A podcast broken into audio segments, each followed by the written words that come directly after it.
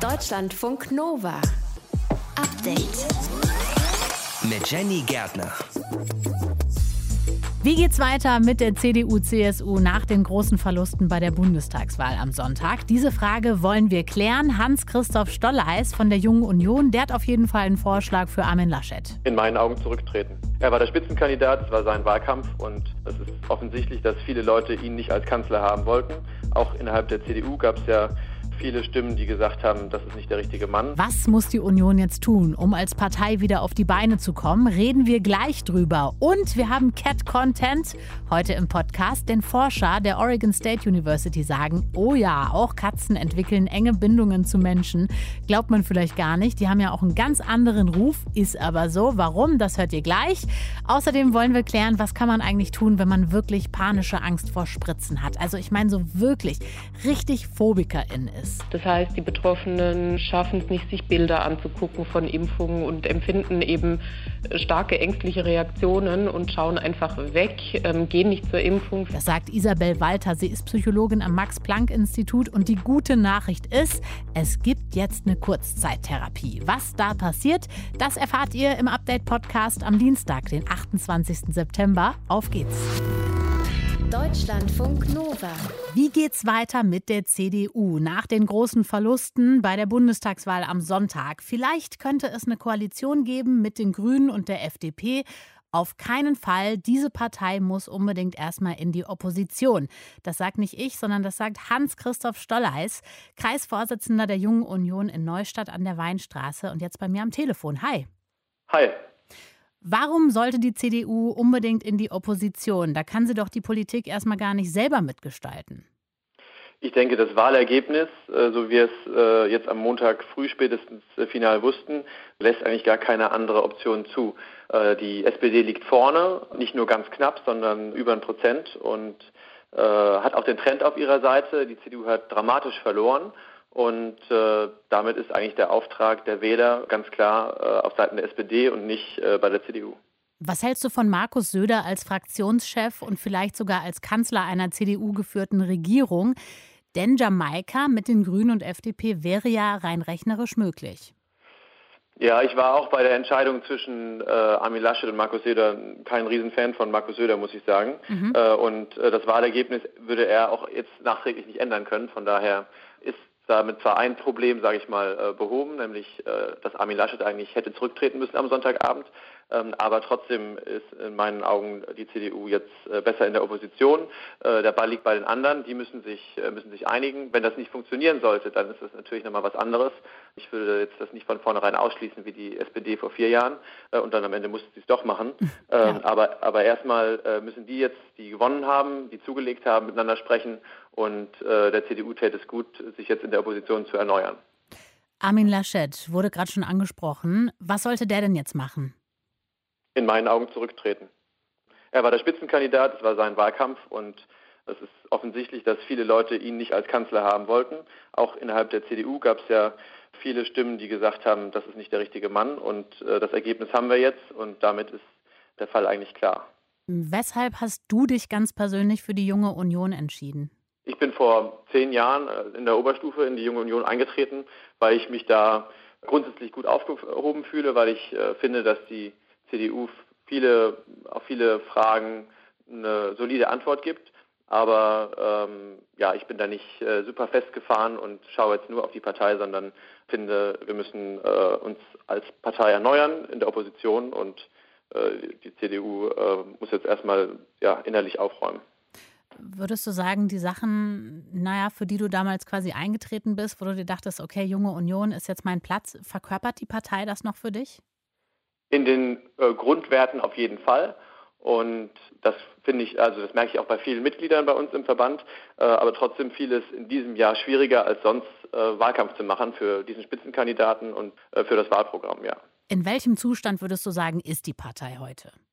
An, einem, an einer Umbruchphase. Wir müssen jetzt die nächsten Jahre nutzen, wenn das so funktioniert mit der Ampel und äh, die CDU in die Opposition geht, um uns inhaltlich und personell neu aufzustellen, damit man aus der Opposition heraus mit klugen Anträgen und äh, guter Politik die anderen ein bisschen vor sich hertreiben kann äh, und dann in vier Jahren äh, bei der nächsten Bundestagswahl wieder antreten kann und äh, sowohl wir Mitglieder als auch die Wähler wissen, äh, für was die Union steht und warum man sie wählen soll. Und ich glaube, das war vielen vor, vor der letzten Bundestagswahl jetzt nicht klar. Was muss denn ganz konkret die Union tun, damit sie bei der nächsten Bundestagswahl in vier Jahren wieder erfolgreich sein kann? Ja, wenn man sich mal die FDP anguckt, die ähm, ja diesen Erneuerungsprozess vor ein paar Jahren schon durchgemacht hat, die ist in meinen Augen äh, mit einem äh, jungen Team angetreten bei dieser Wahl, hat zum Beispiel bei den Erstwählern, lag sie jetzt auf Platz 1 äh, bei den Stimmen und ähm, hatten ja eine gute marktwirtschaftliche äh, Agenda äh, bei der Wahl präsentiert äh, und klare, ein klares Programm. Und ich denke, in die Richtung müssen wir uns auch entwickeln, uns personell verjüngen. Wenn man sich den Bundesvorstand und das Präsidium anguckt, dann spiegelt das nicht eine Volkspartei mit Jungen und Alten wider, sondern da gibt es einen Überhang der Alten. Und da müssen wir Junge jetzt Druck machen. Und auch inhaltlich müssen wir uns wieder stärker profilieren, gerade zum Beispiel im Bereich Marktwirtschaft. Hans-Christoph Stolleis, Kreisvorsitzender der Jungen Union in Neustadt an der Weinstraße. Wir haben darüber gesprochen, dass er sagt, die CDU muss jetzt definitiv erstmal in die Opposition. Vielen Dank fürs Gespräch. Sehr gerne. Deutschlandfunk Nova. Update. Gäbe es ein Museum für Porträts von deutschen Abgeordneten der letzten Jahrzehnte, dann wäre das eine lange Galerie mit sprichwörtlichen alten weißen Männern in dunklen Anzügen und Krawatten. Hin und wieder auch eine weiße Frau mit Föhnfrisur und äh, ja, unifarbenen Blazer vielleicht. Sagen wir mal, es wäre wirklich als Museum ultra langweilig und als Spiegel der Gesellschaft absolut untauglich. Doch man muss sagen, bei dieser Wahl, bei der Bundestagswahl, hat sich was getan. Noch nie war der Bundestag diverser. Deutschlandfunk Nova-Reporterin Rebecca Endler hat sich das Ganze mal angeschaut. Ein paar neue Abgeordnete unter die Lupe genommen anhand von ihren Internetauftritten unter dem Aspekt, welche Gesellschaft soll das abbilden? Die Auswahl ist mir nicht leicht gefallen, aber wir haben ja schon gewählt. Deshalb ist das keine Parteiwerbung, sondern eine kleine Kennenlernrunde.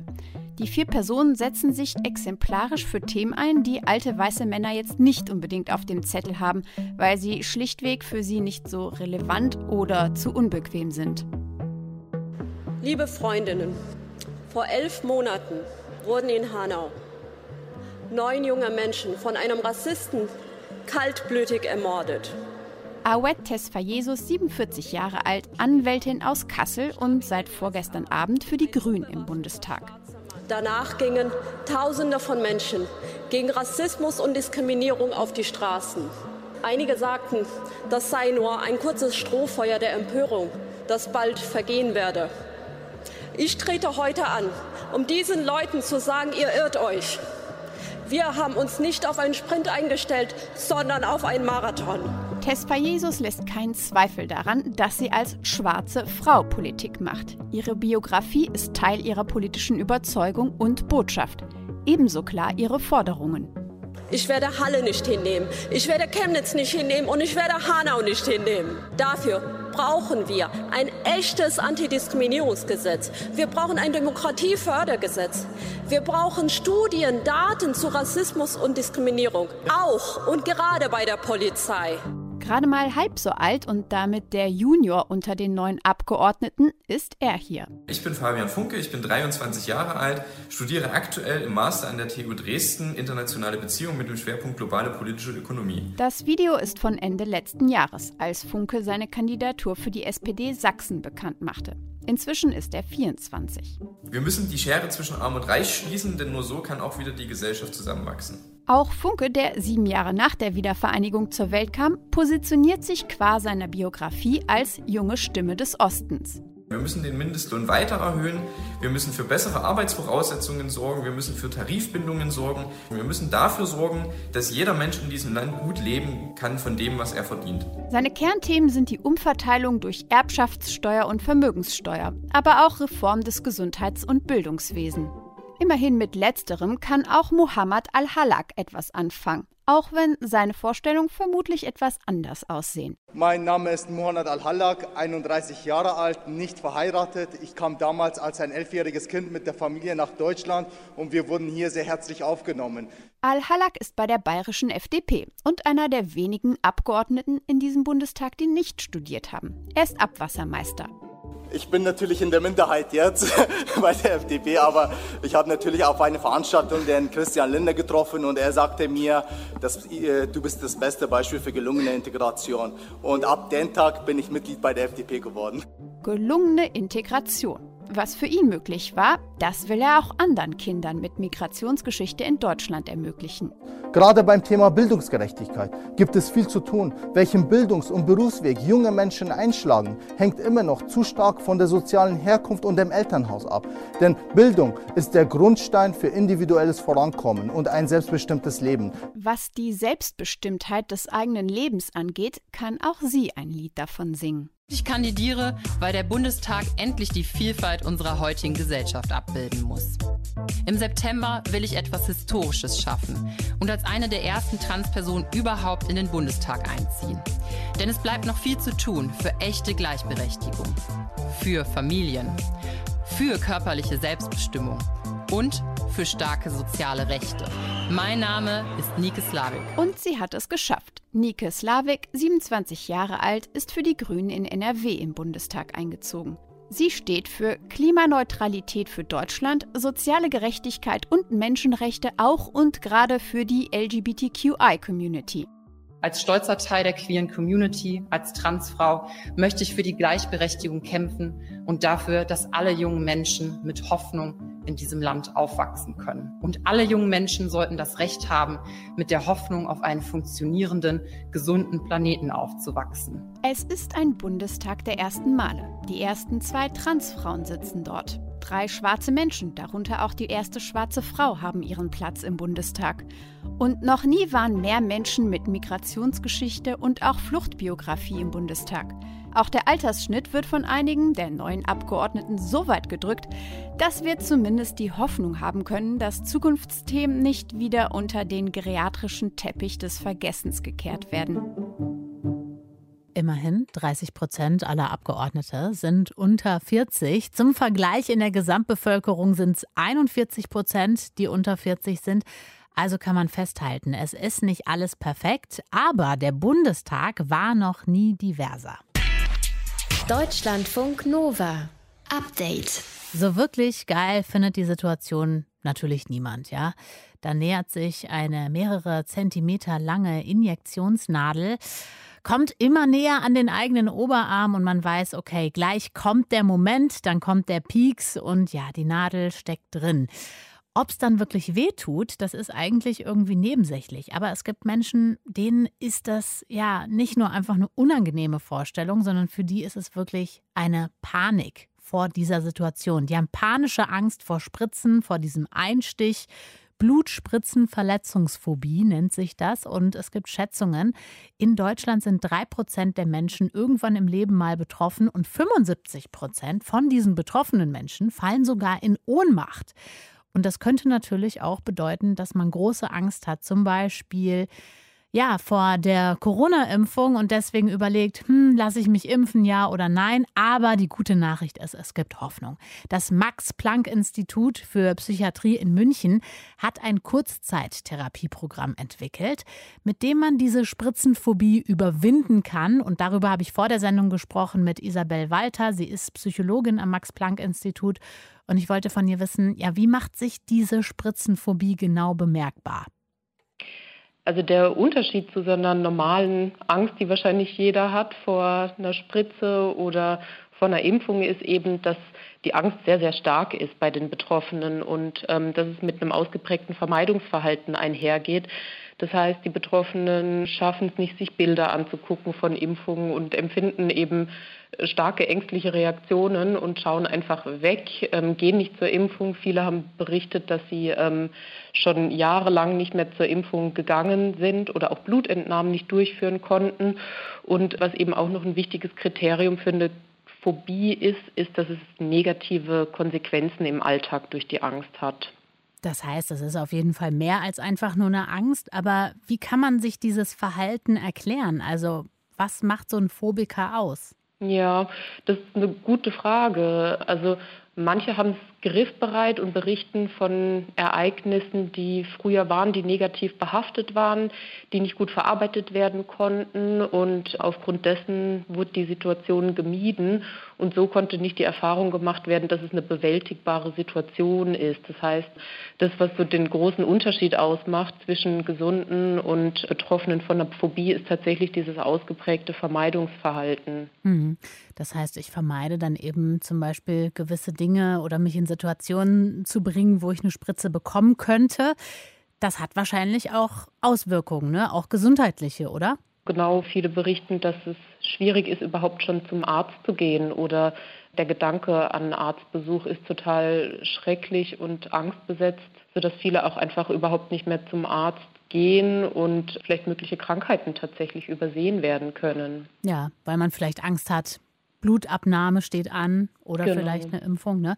Sie haben diese Kurztherapie mitentwickelt. Wie funktioniert die genau? Also was so das Ende der Therapie ist, ist, dass man tatsächlich dieses Vermeidungsverhalten abbaut und gemeinsam mit den Patienten eine Situation herstellt.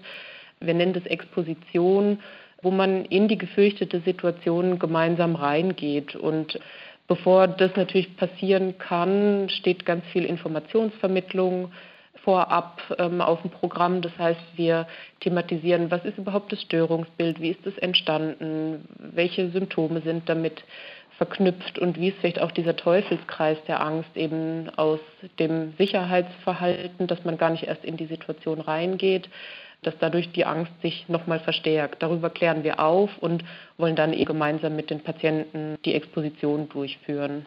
Die Exposition durchführen heißt, Sie gehen konkret in diese Situation dann rein gedanklich oder wie machen Sie das? Genau, ähm, einerseits gedanklich ist eine Möglichkeit, das durchzuführen oder auch mit Bildern. Das heißt, wir machen das in so einer gestuften Form, beginnen mit relativ leichten Reizen, wie zum Beispiel Fotos von Spritzen, schauen uns dann gemeinsam echte Spritzen an und am Ende steht eben die meistgefürchtete Situation auf dem Programm. Das heißt, eine Impfung wird dann durchgeführt oder eine Blutentnahme. Ist man nach dieser Kurztherapie denn komplett geheilt?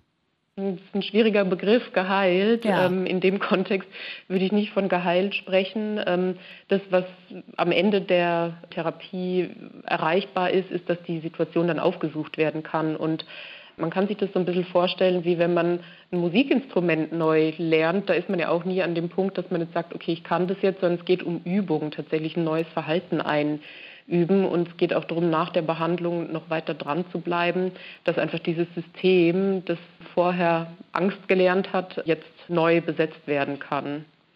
Jetzt nehmen wir mal die Situation, ich bin jetzt kein Phobiker, aber ich habe vielleicht ein bisschen Schiss vor Spritzen. Mhm. Ne? Ich habe so ein mulmiges Gefühl, aber irgendwie denke ich, naja gut, Corona-Impfung, ich muss jetzt mal endlich ran.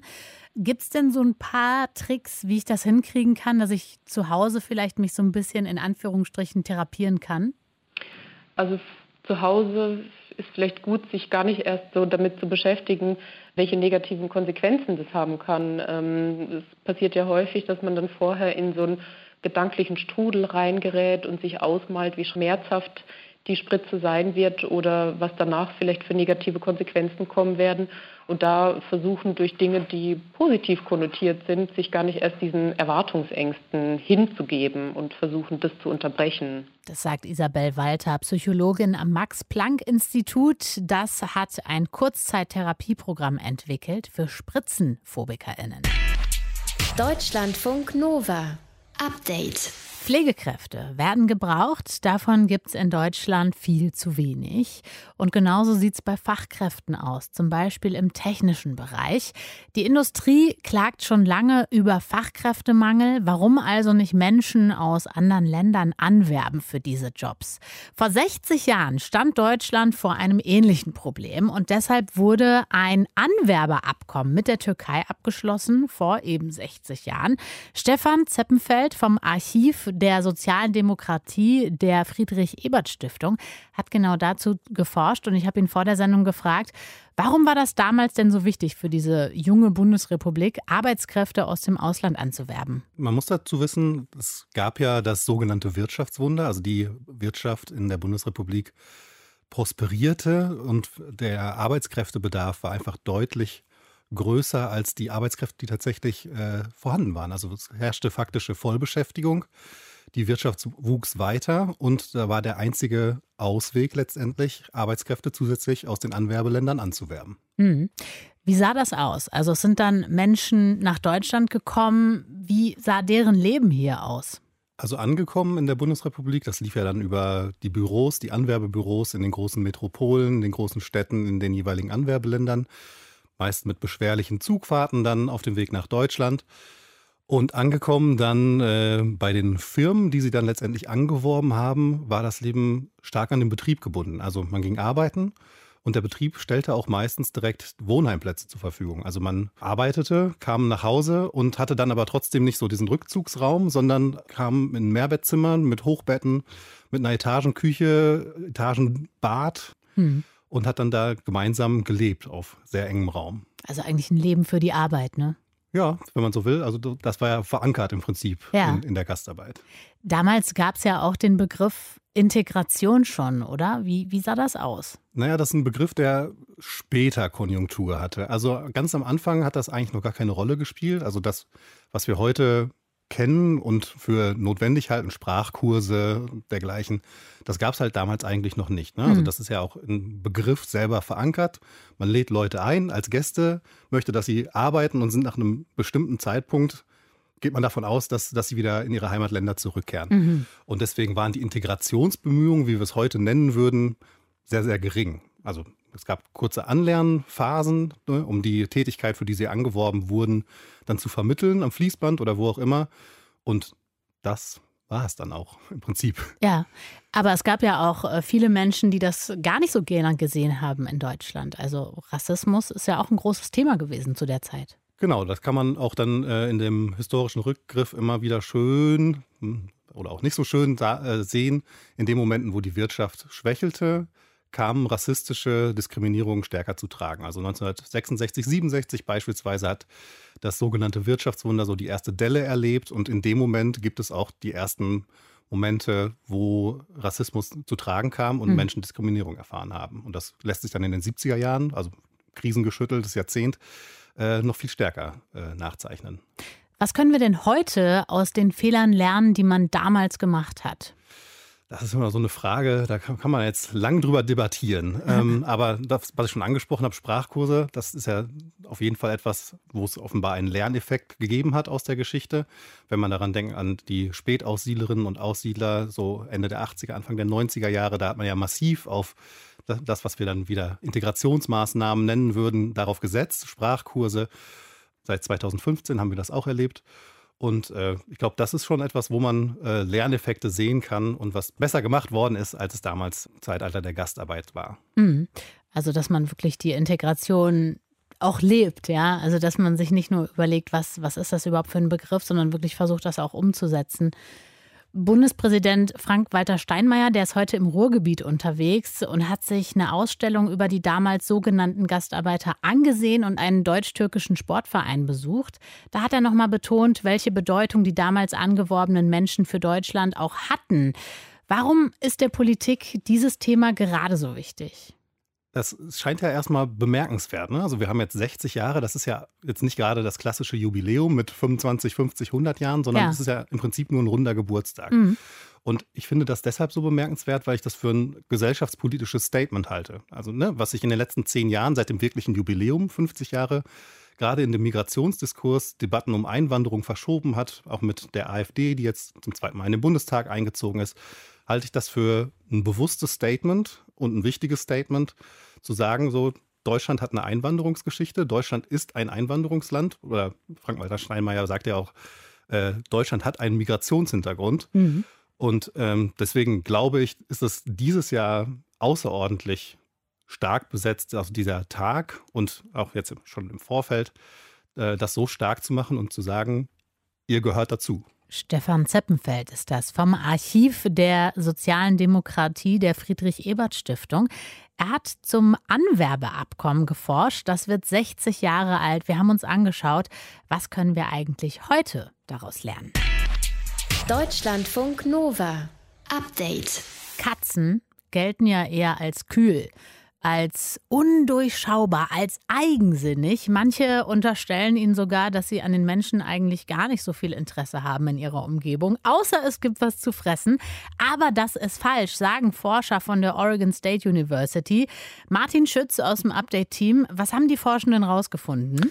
Dass Katzen durchaus zu emotionalen Bindungen fähig sind. Sie sind demnach weit davon entfernt, dass sie am Menschen desinteressiert sind und sie gehen demnach einzigartige und bedeutungsvolle Beziehungen zu ihren Besitzern ein. Was bedeutet das konkret? Also die Forschenden haben einen Bindungstest durchgeführt, der auch bei Primaten und Hunden verwendet wird und sich angesehen, wie Katzen reagieren, die zunächst mit ihrer Bezugsperson zwei Minuten lang in einem Raum untergebracht waren, dann zwei Minuten alleine gelassen wurden und dann wieder gemeinsam in diesem Raum waren. Ah, jetzt bin ich gespannt. Was kam dabei raus? Also die Studie berichtet, dass mehr als 60 Prozent der Katzen eine äh, gefestigte Bindung gezeigt haben, was bedeutet, dass sie beim Verlassen des Zimmers nervöser oder aufgeregter waren als vorher, aber bei der Rückkehr der Person äh, wieder ein äh, wirklich so ein gesundes Gleichgewicht zwischen Bindung und dann aber auch selbstständigen Erkunden der Umgebung aufgewiesen haben. Haben die Forschenden dafür eine Erklärung? Ehrlicherweise haben sie äh, unter anderem eine sehr, sehr simple, äh, wie ich finde, eine einfache. Sie sagen, dass die die Beziehung zwischen Menschen und Katzen bei weitem nicht so gut erforscht sei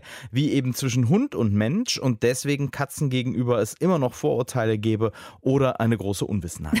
Okay, wenn ich jetzt eine Katze zu Hause habe und mhm. ich gucke die jetzt gerade so an und denke mir so, hm, du und ich sind wir jetzt Freunde, woran merke ich das denn, ob eine Katze mit mir jetzt so eine enge Bindung aufbaut oder mhm. aufgebaut hat? Also eine grundsätzliche Faustregel ist halt immer, ob sie Kontakt zu dir sucht, also selbstständig ankommt und vor allen Dingen dann auch ihren Kopf Kopf, wenn sie bei dir ist, um deine Beine streicht, mhm. vorne mit dem Mund. Ja, gibt es denn die Möglichkeit, dass Katzenbesitzer die Bindung zu ihrem Tier verbessern oder stärken können? Ja, sagt die Katzenverhaltensberaterin und Katzensitterin Sandra Meyer. Ihr Tipp mit der Katze spielen, also so der Klassiker mit einem naturbelassenen Lederbändchen, eine Maus simulieren, damit die Katze lauern und Beute machen kann. Dieses Spiel ist wichtig, damit Aggressionen abgebaut werden können, dass kein Frust aufkommt.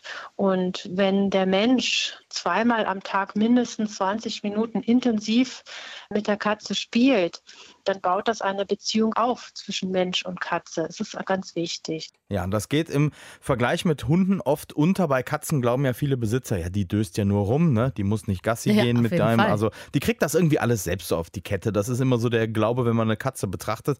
Und dann leben Menschen und Katzen so nebeneinander her, ohne dass viel an der Bindung irgendwie getan wird. Was sollten Katzenbesitzer denn noch alles beachten? Also äh, es ist wirklich der Punkt, dass Menschen Zeit in ihr Tier investieren. Also das Spielen ist schon wichtig, ähm, vor allem, dass es konstant durchgeführt wird und sich eine Routine einstellt. Dann fordern die Katzen das auch ein, sagt Sandra Meyer. Für sie ist aber noch etwas wichtig. Viele Katzen lieben das, gebürstet zu werden oder einfach nur auf dem Schoß zu sitzen oder Rituale. Katzen lieben Rituale. Zum Beispiel die Fernsehstunde abends genießen Katzen, wenn das so dudelt.